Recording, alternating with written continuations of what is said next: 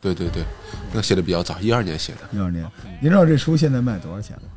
呃，现在反正有朋友跟我说，反正价格不太一样吧。哦，然后最多的能买到一千多块钱。我是九百二买的。哇，谢谢谢谢，这是我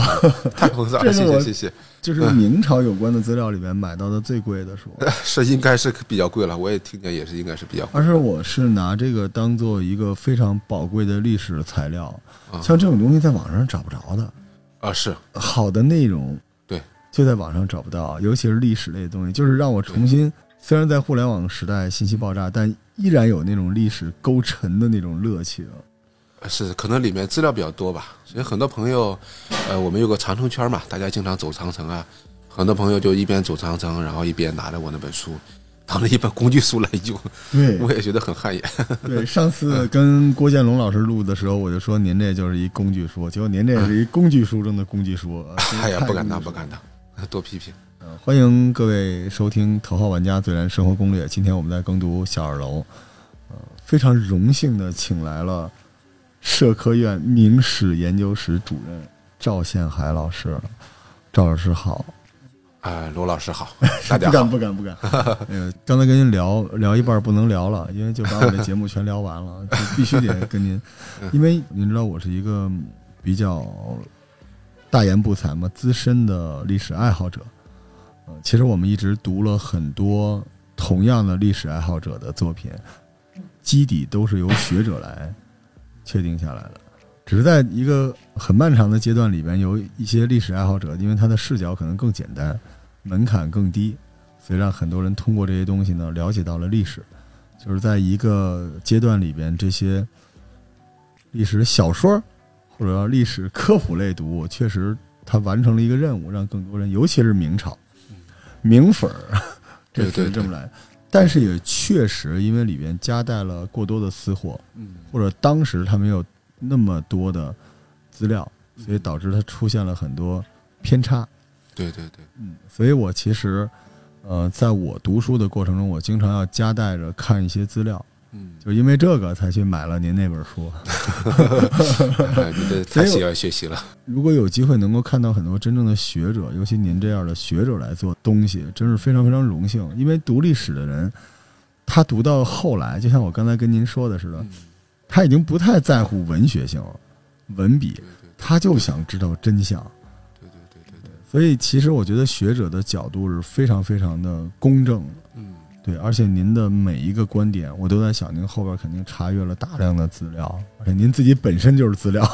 我们都查阅您过，奖了过奖了。非常非常的荣幸能够跟您聊聊您的这本新书哈。我也非常感谢天喜文化，啊因为上次我们录的郭建龙老师，那也是我挚爱，然后之后还有张宏杰老师，然后和您 不同的人，不同的观点，但是读历史的人最大的幸福就是可以嗯，用不同的角度去看这个历史哈。对对对对，每个人有不同的理解。像您这样的学者，现在开始转型，像您说的，开始转型做作家，当时是怎么想？其实呢，我现在也不能说完成一个转型，但是有这样一个主观的这样一种意识。以前的事儿，就像您刚才所说的，可能就是以前大家做这种历史的知识的普及的这些老师呢，他们可能更多意义上是从其他的呃这样一种科技跨过来的，嗯并不是我们做专业的一些学者，他们其实做了非常好的一个普及性的这样一种工作，然后也营造了一个特别好的一个氛围，带来了很多的就是历史这方面的一些粉丝，这样历史传播的这样一个基础。但是在我看来呢，其实社会都是在不断的进步，嗯，其实每个时代有每个时代的一些特色。我们都知道，就是在北宋的时候，赵普曾经用半部《论语》治天下嘛。那么我们社会科学其实，呃，在近代社会它所扮演的这个角色呢，也呈现一个不断变化的一个过程。可能最开始始的时候，就是自然科学对于国家的经济的发展和国家的治理的这样一个思维呢，起到一个特别大的一个推动作用。但是呢，随着这个社会的进步，我们就会发现，其实一个社会它的呃这样一个持续的发展、持续的这样一种改善和进步，人们这样一种意识的这样一种提升，它其实更多的是需要一种人文社会科学知识的一种涵养。那么在这样一种情况之下呢，它其实就更需要一种啊具有这种深厚研究基础的，是具有跨学科背景的，然后又能够面向时代的这样一些出身于啊专业研究，但是呢又能够跟社会去形成这样一种互动的这样一些学者，其实啊应该站出来，站出来，能够把自己对历史的这样一种理解传播给大家。嗯，这样的话呢，它其实能够呃提供一种通过考察历史，提供一种对社会的一种更深层的一种认识，对人生的一种更深层的一种认识，甚至是一种崭新的一种世界观。那么这个呢，其实是对于我们经济已经相对比较有一定经济基础，然后我们开始去思考这个国家应该怎么发展，那么这个社会如何去改良，每个人如何去更好的去生活，那这个时候其实更重要。其实我觉得啊，专业的学者去做一些普及性的工作更重要。如果具体到我们学历史的学者来讲的话，我们都知道这个历史学是其实是在中国古代是传统是最深厚的，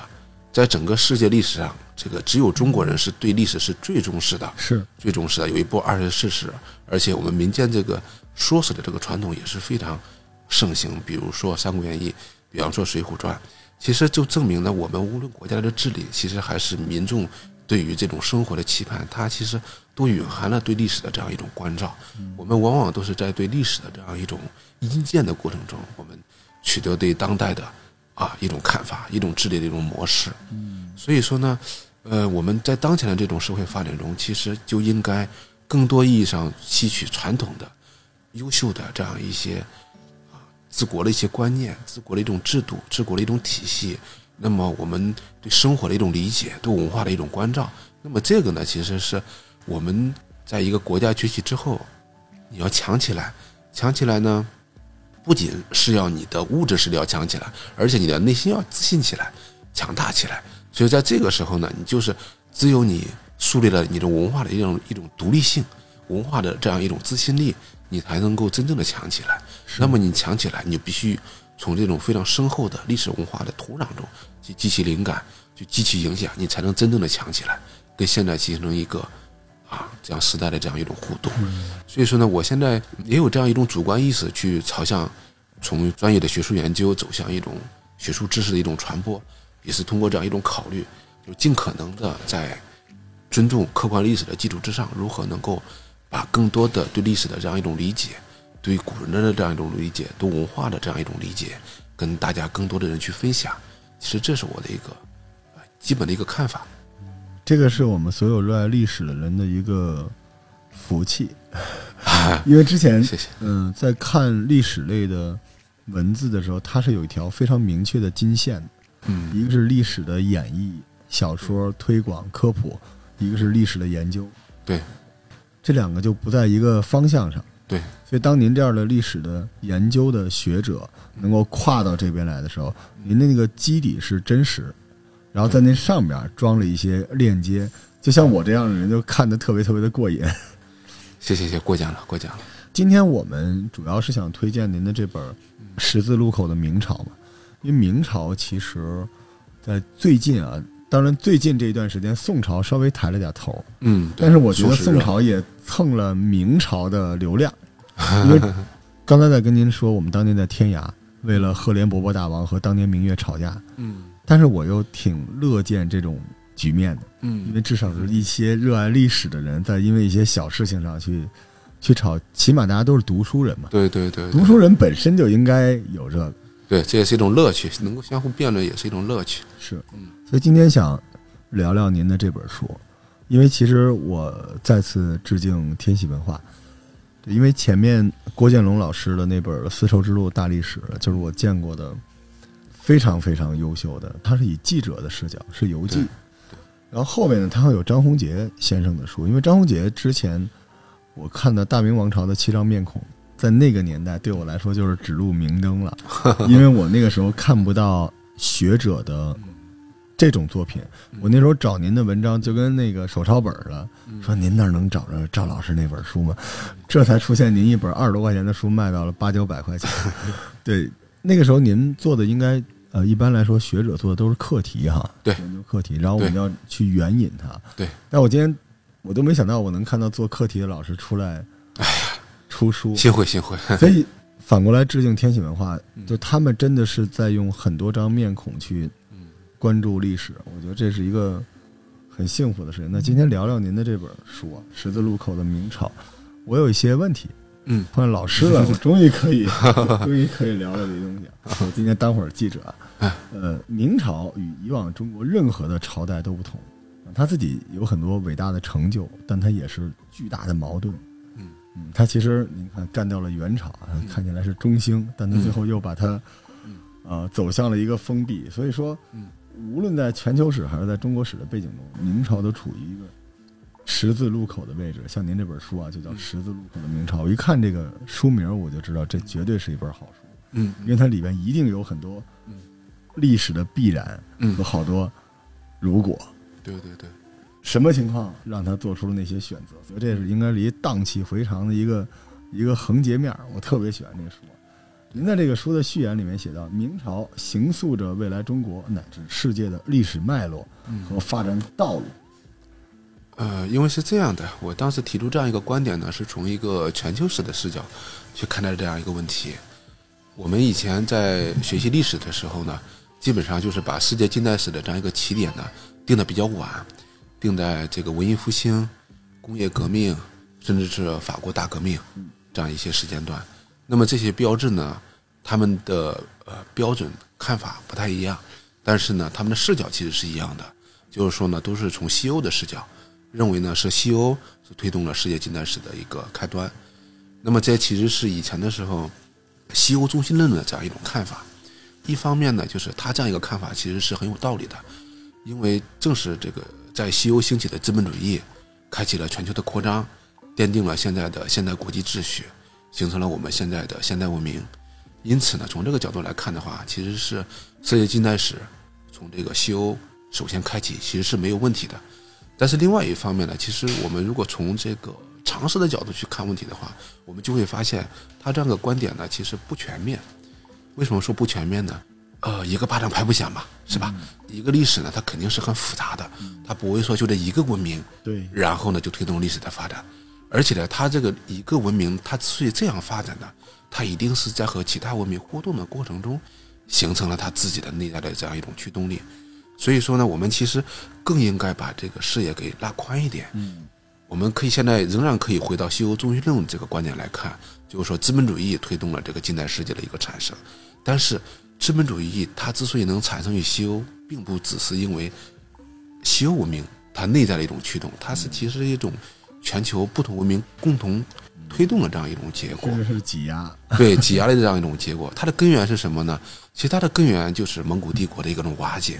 那么以前呢，其实我们对蒙古帝国的了解呢，对它的推崇呢，更多意义上是看到了它的创立，创立了这样一个世界性的大帝国。在他之前没有世界性的帝国，只有区域性的帝国。那么他呢，这个占领了欧亚大陆的大部分，建立了这种世界性的帝国，这是一个前无古人的这样一个伟业。那么它的瓦解，其实在我看来呢，也其实同样有非常重要的意义。它的意义呢，就在于伴随着它的瓦解，这个原来被他所统治的一些文明，或者说被他所威胁的一些文明，开始掀起了这样一种复兴的这样一种潮流。所以当时呢，大概有三种文明，然后在复兴，然后我们可以看到他们有不同的这样一种激励。当时有中华文明，然后有伊斯兰文明，还有西欧文明。那么这三个文明呢，在蒙古帝国瓦解之后呢，都开始去向四周去扩张，填补蒙古帝国瓦解的这样一个这样一个世界权力的这样一种空缺。那么这样一种空缺呢，我们就可以看到，这个伴随着他们的一个扩张，就是世界近七百年以来的整个的这样一个脉络就一以贯之，一直到今天，嗯我们就可以发现它补充了一些文明，比如说像俄罗斯文明、日本文明，但是呢，我们可以发现，其实主体性的还是这三种文明。从蒙古帝国瓦解到现在为止，我们可以发现，主宰世界的仍然是这三种文明。所以说，从这个角度来看的话，其实我们就可以发现，其实蒙古帝国的瓦解，它是有一个开天辟地的这样一种效果的。这个效果其实是非常重要的。它打开了一个完全的崭新的这样一种局面，它的退潮为其他目前七百年来的主体文明的复兴奠定了这样一个基础。而它呢，原来统治时期为这三种文明都注入了强大的一种活力。这三种文明在向四周扩张的时候，其实都借鉴了蒙古文明的这样一种成果。所以说呢，这个他们三种文明的这样一种世界性的这样复兴和扩张，其实都是非常有有有崭新的这样一种世界意义的。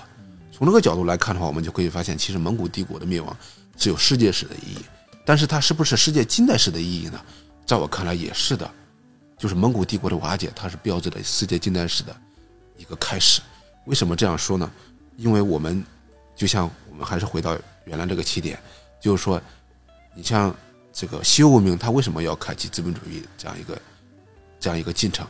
因为它要朝外去去发展。它为什么要朝外去发展呢？因为他们要去寻找马可波罗笔下的那个东方大汉的繁荣富庶的国度，但是他没有办法过去。他为什么没有办法过去呢？因为在中亚、西亚有强大的伊斯兰文明横亘在那里，他没有办法去跨过去。所以说，他只有这个在这个这个科学技术的这关键的一种推动之下，认为呢，我朝西边航行仍然可以到达东方，到达印度，到达中国。所以说呢，他反而是因为飓风的一种影响到达了美洲，然后借助这种美洲的白银和黄金，然后开始和世界所有的人做生意，推动了资本主义的这样一种发展。所以说，我们可以看到西欧的资本主义的产生，它不是就内在的，就完全是在西欧的这样一种历史土壤上产生的，它是通过和伊斯兰文明和中华文明的互动才产生出来的。所以从这个角度来看的话，我们其实就可以发现。这个资本主义的产生，其实它是三种文明互动的，而且它的这个点其实很早，并不是在于，呃，到了这个十五世纪，其实在很早的时候，在蒙古帝国瓦解的时候，十四世纪，其实它都已经开始了这样一个历史的进程。那么明朝呢，其实它的意义是什么呢？它结束了蒙古帝国的宗主国元朝，然后彻底的其实摧毁了蒙古帝国的这样一个统治的这样一种秩序。所以说，它无论是对于中国的王朝更迭来讲很重要，同时对于整个世界秩序的变化来讲的话，也是压垮整个蒙古帝国的这样一个最重要的这样一个稻草。所以从这个角度来讲的话，明朝它和是中国古代的任何一个朝代都不同，它其实推动了整个世界近代史的这样一种开展。那么他的做法其实也影响了整个世界近代历史的进程，因为他。在十四世纪中期的时候，他的军事实力是很强大的。嗯，他是中国古代唯一的一个建国的过程呢，是驱逐北方民族的这样一种过程。从南向北唯一的一个，唯一的一个，这是很了不起的。如果我们去汉朝去看汉朝和唐朝，我们都说汉唐盛世嘛，武功很很强大，但是我们就可以发现，汉朝和唐朝都是经历了。平城之围，魏桥之耻，经过了长期的休养生息，才最后才是这个这个这个等于缓解了、消除了匈奴和突厥的这样一种威胁。明朝不是这样的，明朝直接建国的过程就是驱逐蒙古的这样一种过程，它是很强大的，陆军实力很强大，再加上它是唯一一个从南方崛起，然后打到北方去的王朝，因此呢，它在南方的那一种地理环境之下，锻造出来了当时世界上最强大的一种海军。他的陆军实力非常强大，海军实力非常强大，但是呢，他并没有利用这种强大的这种军事实力去向外扩张，然后从而呢，把自己其实还是限定到原来元朝的那个旧疆的那个范围之内。因此呢，我们就可以看到，其实这个他的这样一种做法，为后来的伊斯兰文明的东扩，是为后来的啊这西欧文明的全球扩张提供了一个地理空间。您刚才说到的当时。世界地图上最强大的一支陆军，甚至海军啊，为什么坐拥这么强大的武力，但是却并没有像之前汉唐一样有效的向西扩张，甚至自己把这支军队给毁掉？嗯，这就是我们要说到人的故事了。人就是历史的核心啊！对对对，我们必须要说到这个人，就是明朝的开国皇帝朱元璋。朱元璋的残忍和他这种极具缺乏安全感的性格，就可以说明朝，如您所说，他继承了元朝的财富，但他也因此落上了严重的元朝统治的心理阴影。从来没见任何一个朝代的开国皇帝心理阴影对他未来，不光自己的统治，对整个这个朝代的统治，啊，落下了如此深刻的烙印。所以您能给我们介绍一下朱元璋？其实，您觉得对后世产生了多大的影响？呃，中国呢，它是一个传统的呃帝制的一个王朝，呃，采取的是这种世代继承制，因此呢，开国的皇帝呢，作为每一个王朝君主的他的呃祖宗，因此呢，都会对后来的王朝啊形成特别大的一个影响，都有祖宗家法，比方说。西汉的家法就是霸王刀杂志，嗯，那么两宋的家法呢，其实就是与士大夫共天下，嗯，他们都是有不同的家法。不过呢，就是像明朝这样，开国皇帝朱元璋，他对整个明朝的这样一种深刻的、长远的这样一种影响是非常罕见的。他不仅自己形塑了整个政权的这样一种性格，而且呢，他很担心这种性格会发生改变。他还两次呢，专门这个编撰了《祖训录》，后来呢改名叫《皇明祖训》，就把他所有的关于治国的这样一种理念、治国的基本的大政的方针全都记载下来，规定后来的子孙呢不能够改变。所以说，我们就可以发现朱元璋这个人呢，他是一个非常深谋远虑、非常谨慎保守的这样一个皇帝。嗯，他有一种非常强烈的控制欲。如果从这个角度来看的话，其实我们把它和中国古代其他的皇帝去对比，我们就会发现，他这样一种强烈的控制欲和这样一种忧虑的这样一种心理，其实是特别明显。嗯，就像刚才所讲的，就是每个王朝呢，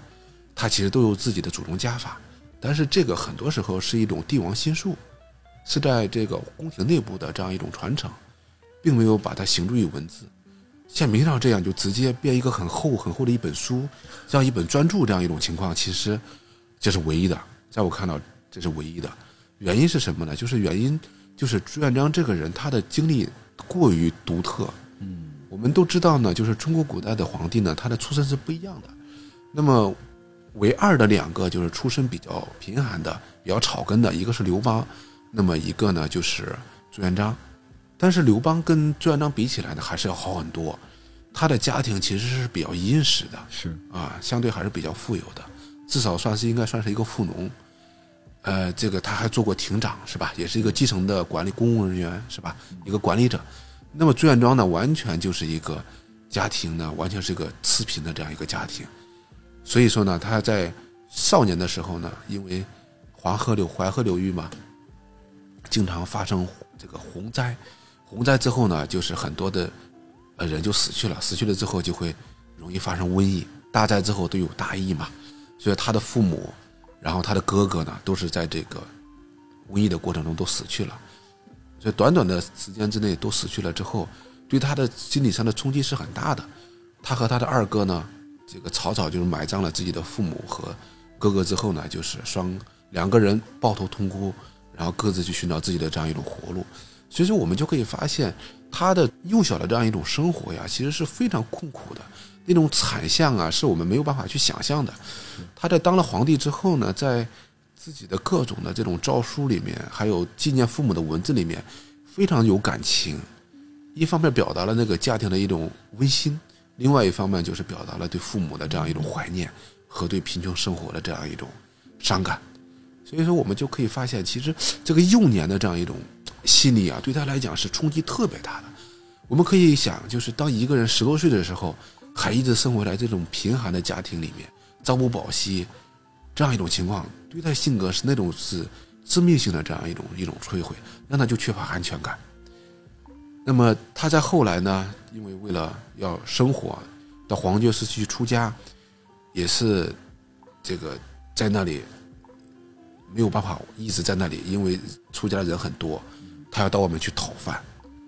这个也是遭受人家的白眼嘛。后来连这种生活也没办法过下去，因为红巾军起来了嘛，造反了嘛，造反了。然后当时双方跟元军打来打去，整个社会很动荡，所以说呢，对他的生活造成了一种直接的冲击。所以说，连这种讨饭的生活也没有办法维持下去。我们可以想，这样一个人可怜到一个什么样的程度，他的不安全感进一步的加深了。这是第二个阶段。第三个阶段就是他没有办法加入到红巾军的内部，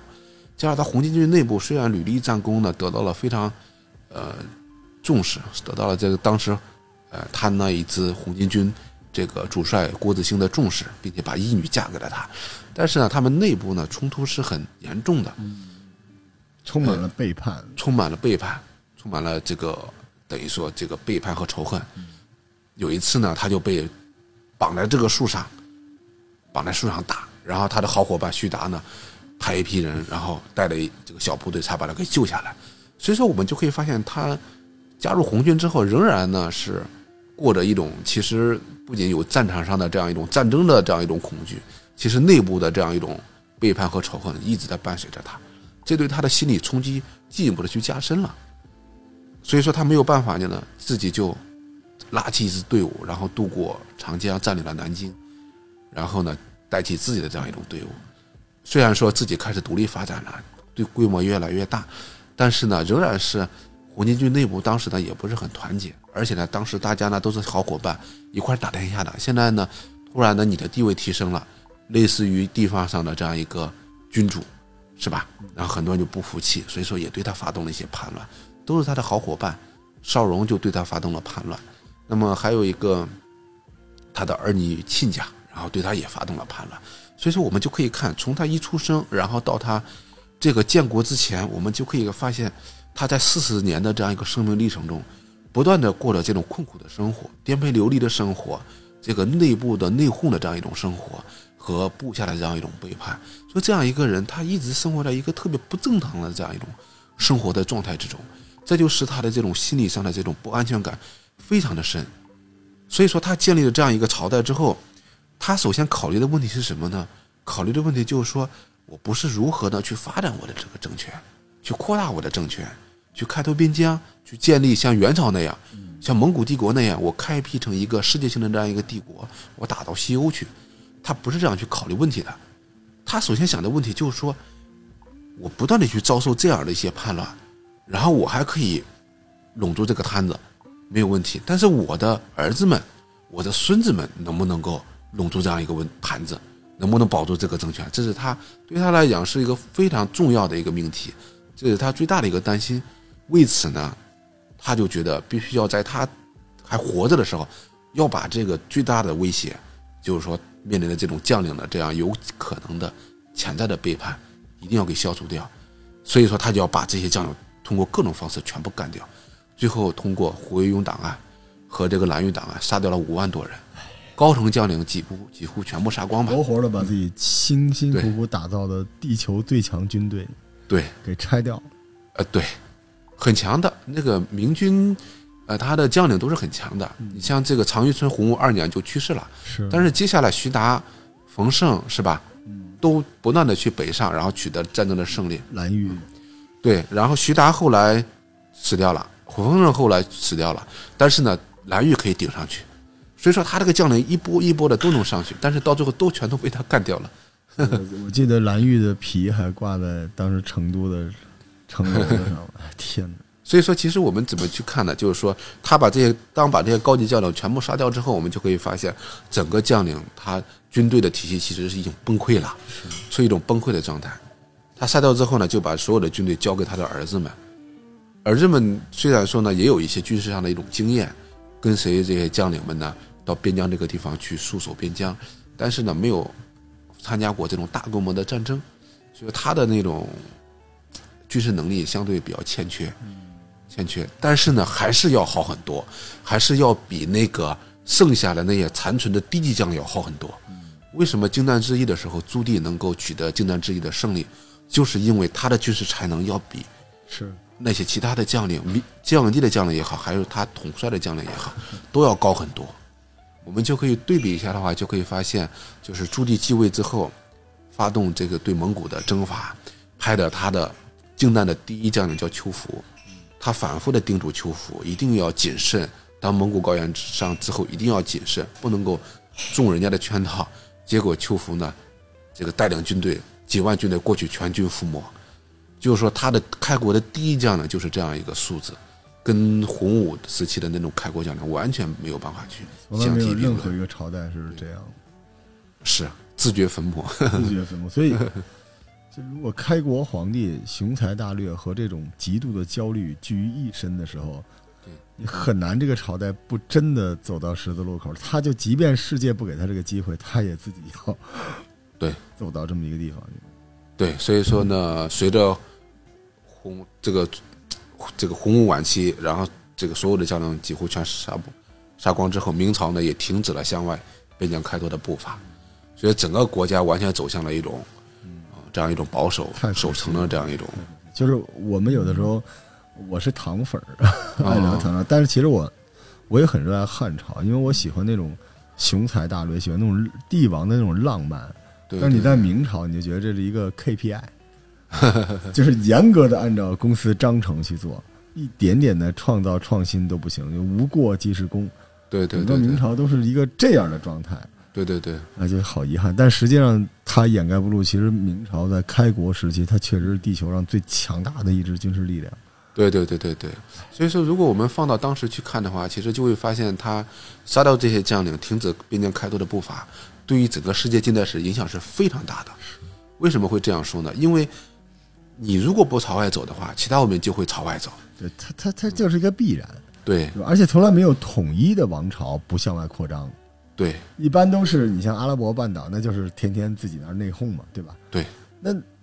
就整个东方现在都在你手里边，你这支部队摧枯拉朽，然后你不光是陆军，你海军也很强。大家只看到了明朝后半夜的闭关锁国，对没看到开朝的时候海军强大成那样。对对对对这个时候怎么也应该是对外扩张啊。对对对对对。其实如果我们去看的话，就是他没有朝外扩张，在这个朱棣刚继位的时候，其实伊斯兰文明已经朝向东部开开拓，就是铁木儿帝国已经要大举征伐明朝，但是因为等于说铁木儿的突然的暴卒嘛，突然去世，所以说两个大国之间的战争才没有发生。但是这个时候在之后呢，伊斯兰文明不断的向我国的西北部去渗透。中国的中央王朝在很长一段时间里面，他们都会在西域做一个类似战略缓冲带的地方，他都想争夺这个地方的一个控制权。对对对，你看唐朝都那样了，就宋朝那样，对对对，他也老想跟西夏磕一下，老想往西走，只有明朝。对对对，呃，其实这是一方面呢，是因为呃明朝呢，它呃怎么说呢，是一个嗯比较内敛性的这样一个王朝，它的政权性格。另外一方面呢，就是它的建都呢，明洪武时期的建都呢是在南京，离西北非常遥远，所以说呢，他把西北这个尤其西域这个地方看成是一个呃可有可无的这样一个地方。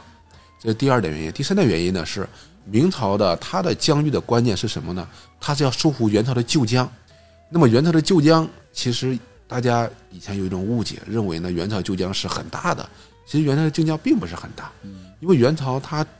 的旧疆其实就是他直接统治的那个地方。他在西部的话，其实就是以大概以现在的这样一个瓜州、敦煌，就是为为界。嗯，然后呢，以东这个地方属于元朝控制的地方，以西呢就属于察哈泰汉国控制的地方。对，它是划分掉的其他的汉国了。对对对对。所以说明朝呢，它驱逐元朝的过程中呢，它是要接受这个旧疆，它并不涉足于察合台汗国的这样一个范畴，所以这也是他没有经营西域的一个一个非常重要的这样一种地缘性的原因。然后我们再聊聊明朝啊。明朝虽然如此的封闭，然后又站在十字路口，但是他又涌现出很多的奇人、呃神人。我看您在您的作品里面也之前也聊到过啊，之前郭建龙老师在他那个《中央帝国的哲学密码》里面也聊过，就有一个对明朝非常重要的人王阳明。嗯，可能也是在我们明史圈里面，其实很多人看来只有一个完人，就是王阳明。王阳明，因为孔子为什么说不是一个完人？因为孔子呢，呃，如果我们用后来的观点来看的话，他其实实现了内圣，他没有实现外王。就是说，他其实主要是在这种学说的阐发和开创这方面，做出了了开拓性的这样一种贡献。但是呢，因为在战国时，在这个春秋时期呢，他其实他的学说没有办法施展，嗯，所以说他其实只是一半儿。然后像曾国藩呢，其实他对于这种学术的这样一种阐释呢，呃，其实没有太多的啊这种学术上的一种阐发，可能在外王方面做得很好，啊，但是王阳明呢是这个中国历史上唯一的一个，就是修齐治平，这个内圣外王，啊，立德、立功、立言都完全实现的这样一个完人，而且呢，他这样一个。最重要的，其实在我看来，最重要的是什么呢？就是他不把这个东西当回事儿，他就从来不觉得我这个实现三不朽有什么了不起，然后从来没把自己当回事儿，觉得又怎么怎么样。他就是一个怎么说呢？是一个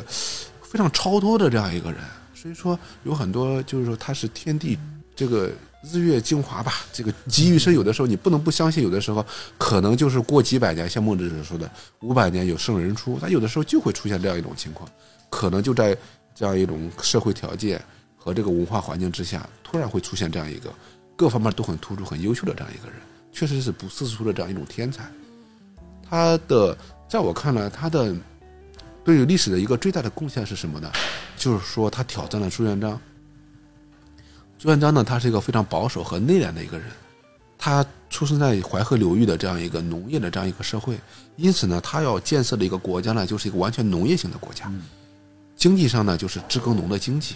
税收呢是农业财政，也不对外开开放，不搞海外贸易，然后呢，政权呢也是一种保守的性质。那么体现在思想文化方面呢，就是说呢，他非常推崇程朱理学，要用这种程朱理学去统治所有的社会，统治所有的人们的思想。但是随着商品经济的一个发展呢，大家就开始要挑战这个东西，大家要有新的一个想法，不能够老是在一个一统的思想之下去去思考问题。每个人都有自己的一个主观的一种看法吧。但是呢，真正去挑战朱元璋呢，这个蓝山者呢是啊陈宪章，但是真正的大规模的实质性的去颠覆这样一个理成都理学学术体系的，其实就是王阳明，因为王阳明生活在这个沿海地区。他其实是很早就嗅到了全球一体化所带来的那种近代的那种气息，那种自由的气息，那种交往的气息，那种交流的那种气息。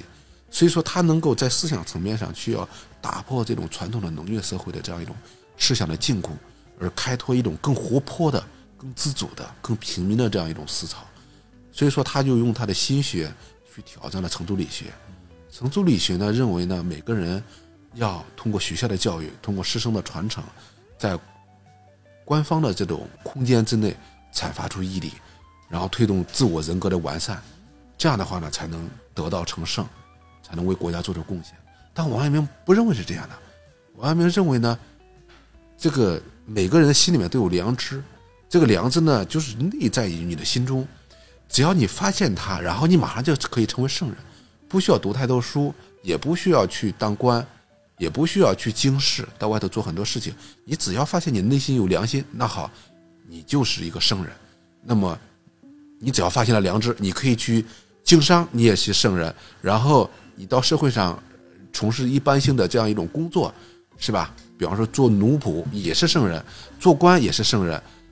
都是圣人。所以他完全的把世人从国家那个里面给背出来了，就说。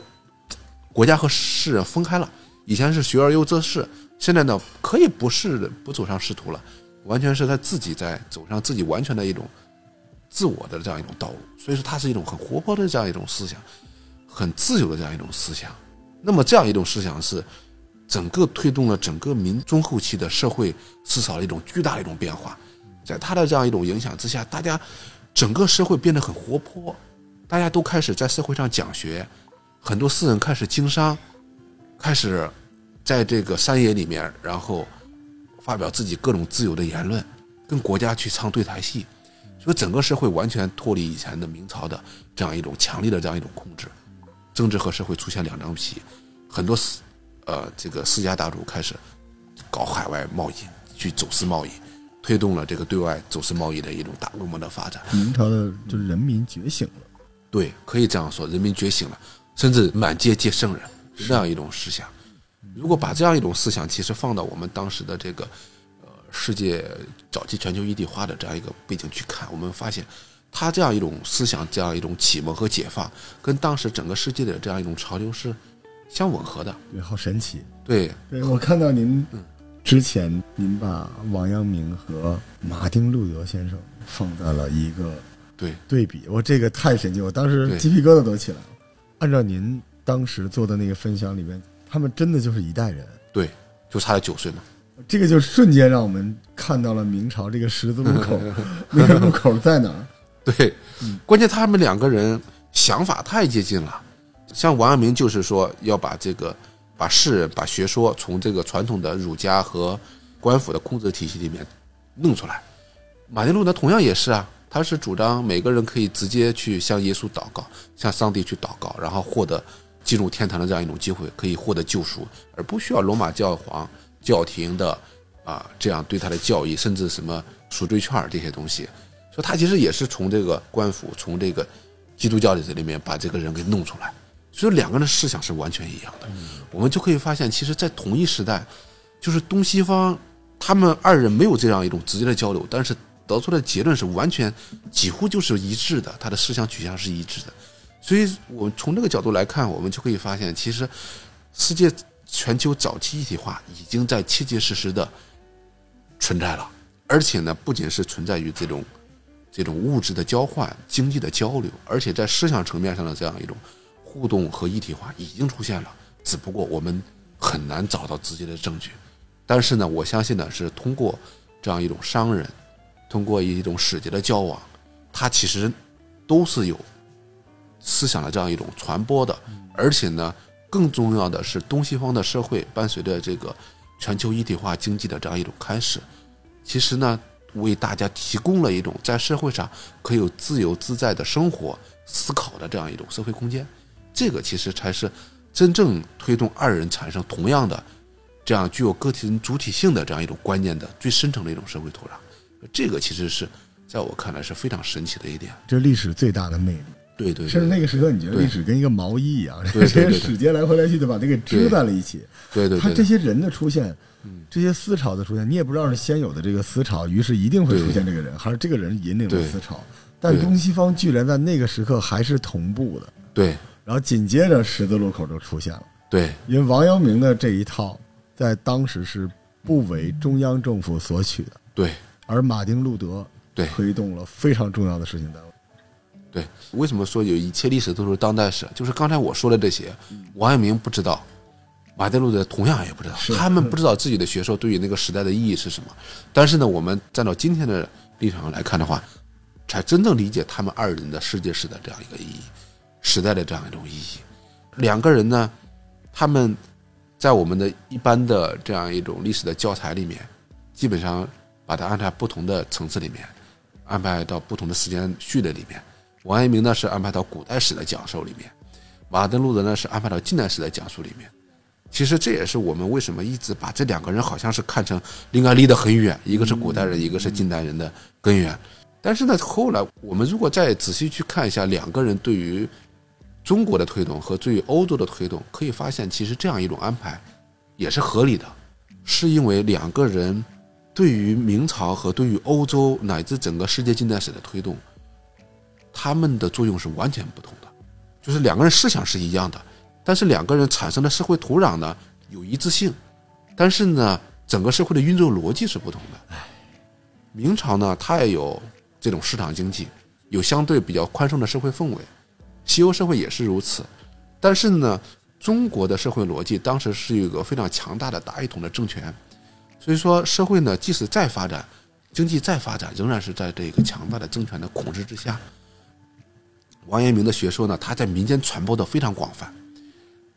到了嘉靖以后，不忠恕他的学说的人只有罗钦孙一个人，这是明史的评价。当然呢，是一个比较绝对的一个评价，其实也不完全是这样。但是说王学呢，肯定是在整个学说层面占据了一种主导性、压倒性的这样一种地位，是没有问题的。那么，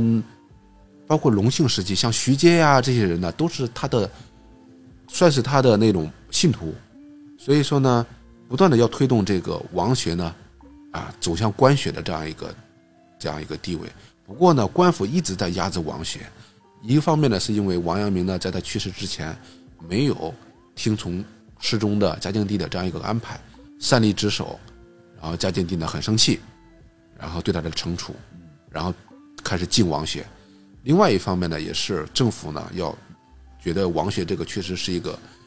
自由性太高，政府没有办法控制的这样一种学术，所以要禁它。到了隆庆时期，其实还是在禁王学，不过到了万历时期，通过这种不断的这样一种努力，啊，学者之间的不断的一种努力，终于呢，其实王学呢开始获得了一种认可，它的标志呢就是王阳明获得了从事孔庙的这样一个地位。你说这个会不会跟万历也有点关系？一会儿我们会聊万历，因为万历是一个很神奇的皇帝，对对对对，背了多少年黑锅，但其实他是明朝非常有趣的一个。很有趣也很有作为的一个皇帝，是我们一会儿会单独说说，有点生不逢时哈。对，他其实以一己之力，还是给了明朝一个这个最不可能下课上的朝代，对，给了一个阳光照进来，给了他一个机会。对对对，所以他才有可能像您这本书说的，他出现了那个十字路口。对对对对对，一度出现了那个十字路口。对对对，他走到了这个十字路口，但是我们发现，他这个。并没有推动整个社会的发生一种变革。